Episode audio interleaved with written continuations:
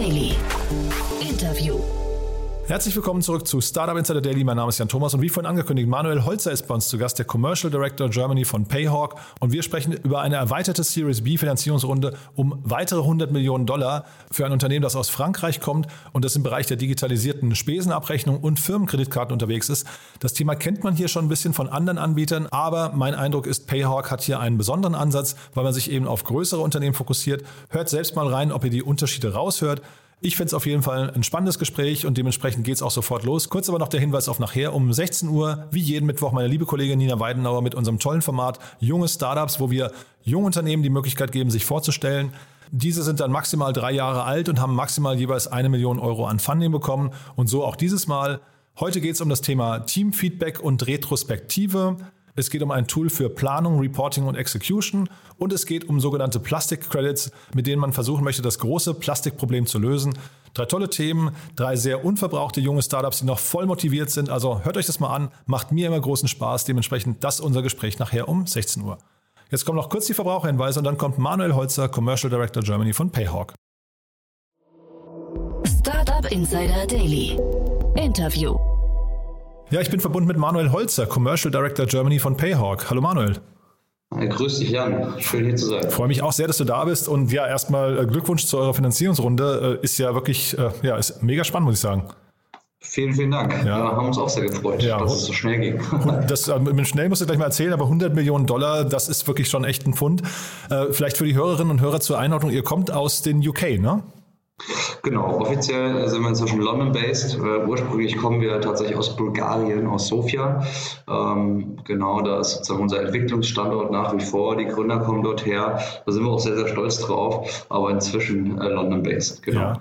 Und äh, vielleicht kannst du mal kurz beschreiben, erstmal zur Einordnung, was ihr macht, weil ihr, es klingt für mich so, als wärt ihr so ein bisschen in dem Bereich Moss und Pleo unterwegs, aber ich verstehe auch richtig, ihr habt eine, eine Zielgruppe von größeren Unternehmen, richtig? Genau, richtig. Das trifft ganz gut. Ähm, wir spielen dann der Wiese mit Moss Player und wie sie alle heißen. Da gibt es inzwischen natürlich sehr, sehr viele Player am Markt. Jeder auf jeden Fall mit seiner Daseinsberechtigung.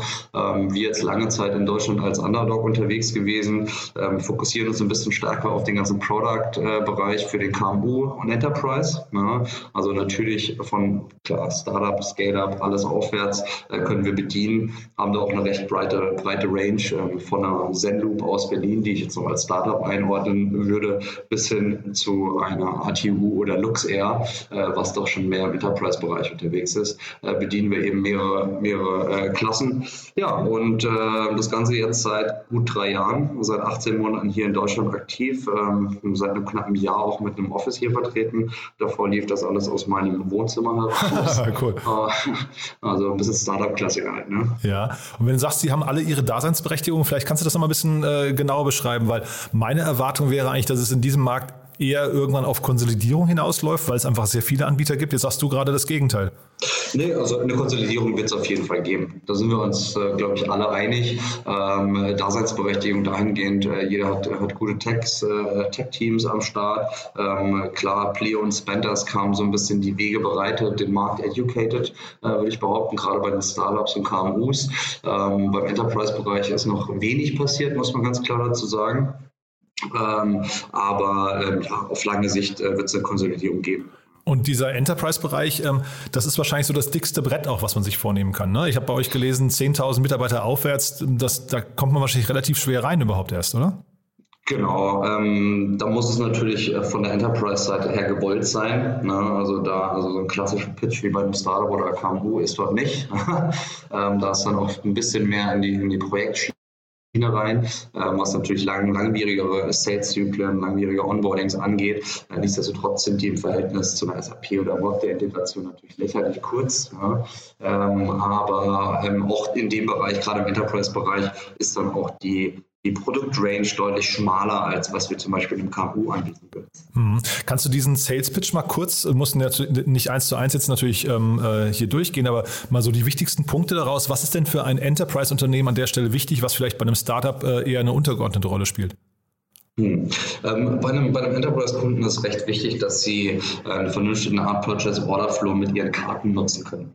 Das heißt, ähm, klassische Limit-Anfragen, ähm, die früher über ein Treasury gelaufen sind, na, laufen heute eben direkt übers Portal. Ähm, ich glaube, der Klassiker als Beispiel ist, die Kollegin äh, hat ein Firmenjubiläum ähm, und jemand möchte einen, einen, Strauß Blumen kaufen. Ähm, da ging das früher tatsächlich entweder über eine klassische Barauslage oder noch über einen komplizierten Treasury-Prozess, äh, um für 50 Euro Blumen zu kaufen. Heute stelle ich eine kurze Anfrage in der Payhawk-App, äh, mache die Zahlung fertig und das war's. Ja, und äh, das ist so beim Enterprise-Bereich diese Flexibilität und die schnelle Abwicklung. Ähm, auf der anderen Seite ist es auch äh, oft, dass zum Beispiel ATU der absolute Use Case dafür weg vom Bargeld. Ja, ich war recht schockiert, wie viel Bargeld tatsächlich ausgegeben worden ist von den Filialen ähm, von ATU. Das konnten wir auf ein absolutes Minimum reduzieren mit dieser Kartenlösung, die wir ATU geboten haben. Ich will jetzt kein Ketzer sein, ne? oder vielleicht ich, also wirklich, ich, ich, weiß es auch gar nicht genau, aber so von außen betrachtet hat man immer das Gefühl, dass äh, Enterprise-Unternehmen, also größere Unternehmen einfach äh, froh sind, wenn sie einmal einen Prozess gefunden haben und dann hält der auch ein Leben lang. Ne? Ähm, jetzt kommt ihr hier quasi mit einem, mit einem neuen Prozess oder wollt Prozesse verschlanken. Du hast gerade Flexibilität in den Mund genommen. Das wäre ein Begriff, der würde mir bei Enterprises jetzt gar nicht äh, einfallen. Also wie, wie einfach ist das denn hinterher da, da reinzukommen? Ähm, also einfach ist es nicht. das ist natürlich auf jeden Fall jedes Mal aufs Neue ein Brett, ähm, äh, bei einem Enterprise-Kunden äh, Fuß zu fassen. Aber wie du schon schön gesagt hast, wenn man mal drin ist, dann, dann gefühlt auf Lebenszeit. Äh, nichtsdestotrotz sehen wir im Enterprise-Bereich, dass die Prozesse jahrelang, gerade was Karten etc. angeht, nicht angefasst worden sind. Ähm, früher hatte man natürlich seine Lieblingssupplier, die alle gelistet worden sind, alles auf Rechnung, da war alles schön und gut. Heute gehen bei vielen Themen einfach keine klassische Rechnung mehr. Das heißt, es wird eine Karte benötigt. Äh, und dann eben zu sagen, man hat äh, eine klassische Kreditkarte vom Corporate Bank Account äh, an irgendeinen Mitarbeiter ausgegeben, ist natürlich unschön. Und da kommen dann Lösungen wie Payout ins Spiel. Hm, ja, finde ich total spannend. Ähm, vielleicht, du hast, hast gerade auch Zenloop in den Mund genommen äh, als Beispiel aus dem Startup-Bereich. Vielleicht kannst du da auch nochmal die Abgrenzung äh, ziehen. Warum haben die sich jetzt für euch entschieden und nicht eben für die auf Startup fokussierten Unternehmen? Wollen die so schnell wachsen oder wie kommt das? Genau, also äh, was wir viel sehen, ist eben im Startup- und Scaler-Bereich, wann entscheidet man sich für uns, äh, wenn man sieht, okay, ich brauche eben nicht nur eine Kartenlösung, ne, um irgendwie meine Abos und meine Mitarbeiterspesen zu, zu verwalten, sondern auch eine vernünftige Invoice-Logik. Ja, ähm, Payox selber hat ein bisschen mehrere Säulen. Das eine ist eben das ganze Kartenthema, das können eben viele. Ja, ähm, da kommt eben das Reimbursement-Thema dazu, Spesenabrechnung klassisch und dann eben auch den kompletten Rechnungseingangsflow, äh, den wir mit abdecken. Ähm, nicht nur die Verarbeitung, Vorkontierung, sondern eben auch alles rund um Freigabeprozesse. Ja, und das ist für ein Startup, was wachsen will, essentiell zu sagen, okay, wir nehmen jetzt ein Tool, was diese Säulen abdeckt, mit dem wir auch wirklich wachsen können. Du sag mal jetzt äh, eine kurze Frage nochmal zu eurer Herkunft. Ähm, ich, ich sehe relativ viele Unternehmen äh, aus dem Fintech- und Payment-Bereich, die kommen aus Frankreich äh, nach Deutschland. Jetzt Bulgarien ist bei mir tatsächlich relativ wenig ähm, präsent in dem ganzen Bereich. Äh, jetzt seid ihr mittlerweile in London, aber vielleicht kannst du mal die Ursprünge, weil der Markt in Bulgarien gibt es ja wahrscheinlich gar nicht her, oder? Genau, also äh, Bulgarien als Markt selber nicht, ja. Äh, allerdings ist natürlich die Tech-Szene sehr, sehr groß. Ähm, Unternehmen wie eine Commerzbank, Deutsche Bank, äh, eine SumUp, alle haben sie ihre Hubs in, in, in Bulgarien, äh, in Sofia, äh, wo auch unsere Gründer herkommen. Ähm, unsere Gründer selber ähm, von, von Telerik gekommen wollten was auf die Beine stellen, äh, was es so in der Form, in der Breite noch nicht gab, äh, das Ganze schnell skalierbar machen. Und äh, so fing das an und nach wie vor alles mit Full-Stack-Developern in, in Sofia, ähm, viel Operations dort sitzen, glaube ich, inzwischen mit 60, 70 Mann, äh, stark wachsend stellen wir jeden Monat aktuell fünf bis zehn Leute ein, äh, nicht nur in den anderen Offices, sondern auch in Sofia. Und es äh, ist ein guter Standort. Ne? Ich bin immer wieder gerne da. Ja, nee, das glaube ich. Mir ging es eben um die Märkte, ob quasi ähm, dann tatsächlich Bulgarien jetzt sich so ein bisschen aufstellt, auch schon wie, äh, ich weiß nicht, Israel, dass man versucht eben so internationale große Unternehmen auf, also international, international operierende Unternehmen aufzubauen, die dann groß denken und dann äh, sofort in andere Märkte gehen. Da, da wollte ich so ein bisschen hin. Ja, nee, also die Idee war von vornherein, also Bulgarien als Markt äh, recht, recht überschaulich, ja, wenig Kaufkraft, muss man ganz klar sagen, im Verhältnis oder im Vergleich in Europa. Ähm, die Idee war von vornherein, wir gehen nach London und dann äh, wird das sofort europaweit ausgerollt. Ähm, klar, der Masterplan ist natürlich Globalisierung, wird deswegen der Launch in den USA in den nächsten kommenden Monaten äh, überall in den großen Märkten neue Offices. Wir öffnen jetzt Paris, Amsterdam, äh, neben den bestehenden wie London, Berlin oder Barcelona. Und äh, da ist schon stark auf Wachstum und Globalisierung gesetzt. Ja, jetzt sind wir quasi schon drin in der Mittelverwendung der Runde. Vielleicht kannst du die Runde nochmal kurz umreißen. Also 100 äh, Millionen Dollar sind reingeflossen. Insgesamt habe ich, hab ich gesehen, äh, es ist eine 215 Millionen äh, Dollar Runde, ne? Genau, richtig. Ja, wir hatten äh, letztes Jahr im November äh, war die Series B. Genau, ich meine auch die Series A war erst im Juni, Juli. Also alles, alles recht zügig gegangen. Äh, genau im November dann die 115 äh, eingesammelt äh, mit sehr, sehr guten Investoren, unter anderem Green Hawks. Und ähm, ja, dann ich sag mal so, Fintech-Investitionen momentan, äh, daran mangelt es nicht ja, äh, an allen bei allen. Und dann hatten wir die Möglichkeit, nochmal 100 Millionen aufzunehmen, die Runde zu erweitern. Wir haben gesagt, alles klar, dann lass uns die Taschen dick füllen, weil, wie wir vorher schon gesagt haben, eine Konsolidierung wird es geben. Und äh, dann bin ich lieber mit äh, breiten oder dicken, dicken Taschen sozusagen am Start, äh, kann schnell expandieren, schnell wachsen, äh, viele Leute viel ins Produkt investieren. Und äh, da schaden 100 Millionen nicht. Mhm. Und jetzt hast du gesagt, USA kommen als nächstes. Äh, also wie, wie kompliziert muss man sich so einen Markteintritt vorstellen? Ich kenne den Markt jetzt zu wenig in eurem Segment, aber äh, ist das quasi nochmal Tag 1 dann oder, oder könnt, ihr, könnt ihr stark aufbauen auf den Prozessen und auch, ich weiß nicht, Regulatorien sind wahrscheinlich auch nochmal wichtig für euch, ne? Genau, also Europa war es halt einfach, da mal Schweiz ausgenommen, äh, dass die Regulatorien äh, gleich sind und alles unter dieser E-Money-Lizenz laufen kann. In den USA ist es wieder ähnlich, äh, wie du schon gesagt hast, Tag 1, äh, konnten natürlich schon die letzten Jahre äh, viel Vorarbeit leisten, äh, damit das Ganze recht zügig geht. Ähm, trotzdem der Markteinstieg da drüben ist recht klar, KMU Enterprise, ähm, unser Investor Green Orgs, der zum Beispiel auch mit, mit Bratz zusammen ist, ähm, was ein ähnliches also so ein bisschen mehr der Pleo-Pendant aus den USA. Ähm, die supporten uns dann natürlich äh, stark, damit wir das schnell launchen können. Der Plan aktuell wird so um Juli, August sein. Ähm, genau, weil die ersten Events finden auch schon wieder im September dort statt in San Francisco. Von daher eine taffe Timeline, aber gutes Team dahinter. Ja, und wahrscheinlich Lightspeed Ventures ist wahrscheinlich auch interessant dafür, ne? Die sind ja auch aus den USA. Ja, genau. Ja. Ganz genau, ja. richtig. Und äh, sag mal, apropos taffe Timeline, ähm, wie groß ist denn jetzt der Druck auf Deutschland? Weil ich kann mir ja vorstellen, wenn jetzt hier so äh, extrem viel und auch in den, den kurzen Zyklen Geld reingepumpt wird, dann wächst ja wahrscheinlich auch der Druck jetzt relativ schnell. Wir haben ja so ein bisschen über eure Sales-Zyklen gesprochen und so weiter. Ähm, dann vielleicht in Deutschland noch schnellere Erfolge vorweisen zu können. Geht das überhaupt? Ja, absolut. Also ich am Ende des Tages, äh, gerade wenn hier neue, neue Leute, vor allem die Sales Rep anfangen, äh, wo ist das Potenzial? Rein von der Theorie her ist es jedes Unternehmen aus Deutschland okay. als potenzieller Kunde. Von daher äh, treten wir uns auch gegenseitig mit Moss, Bandis Co. selten auf die Füße, weil der Markt einfach so groß ist. Äh, wir haben bisher alle zusammen einfach nur in der Oberfläche gekratzt von dem, was eigentlich möglich ist. Äh, von daher, ähm, ja, es ist Druck natürlich da, wachsen, wachsen wollen wir alle, ähm, aber auf der anderen Seite muss ich sagen, äh, wir wachsen zweistellig jeden Monat und äh, von daher bin ich da, schaue ich recht entspannt der Zukunft entgegen. Mhm. Du kennst ja, ich habe gesehen, du bist schon durch relativ viele Stationen durch, äh, durchgelaufen, beziehungsweise relativ viele auch größere Unternehmen ne, aus der Startup-Welt. Kannst du da mal so ein bisschen Vergleich ziehen? Also wie ist denn die Szene heute im Vergleich, ich weiß nicht, zu deiner Groupon-Zeit zum Beispiel? Ja, also Groupon war natürlich äh, eine sehr, sehr aufregende kurze Zeit, muss man auch dazu sagen, sehr, sehr wild. Das war tatsächlich Wilder Westen ich meine, wie lange ist das her? 10, 12 Jahre. Ja, wahrscheinlich. Ähm, genau. genau. Äh, danach ging das natürlich schon ein bisschen mehr geordnete Bahn mit BillPay, äh, was ja heute dann äh, inzwischen in Klarna integriert worden ist. Ähm, äh, Im Verhältnis, äh, ich Zeiten, ja, was hat man da für Series B, C-Runden abgeschlossen? Da hat man sich über 10, 20 Millionen gefreut. Das macht der eine oder andere momentan in der Seed-Runde gefühlt. Ja, äh, also da ist natürlich Kapitalzugang, äh, hat sich in den letzten zehn Jahren extrem verändert. Es fließen viel, viel mehr Gelder in die Fintechs, was gut ist für die ganze Branche, ne? dass wir gut gefundet sind, dementsprechend stark wachsen können.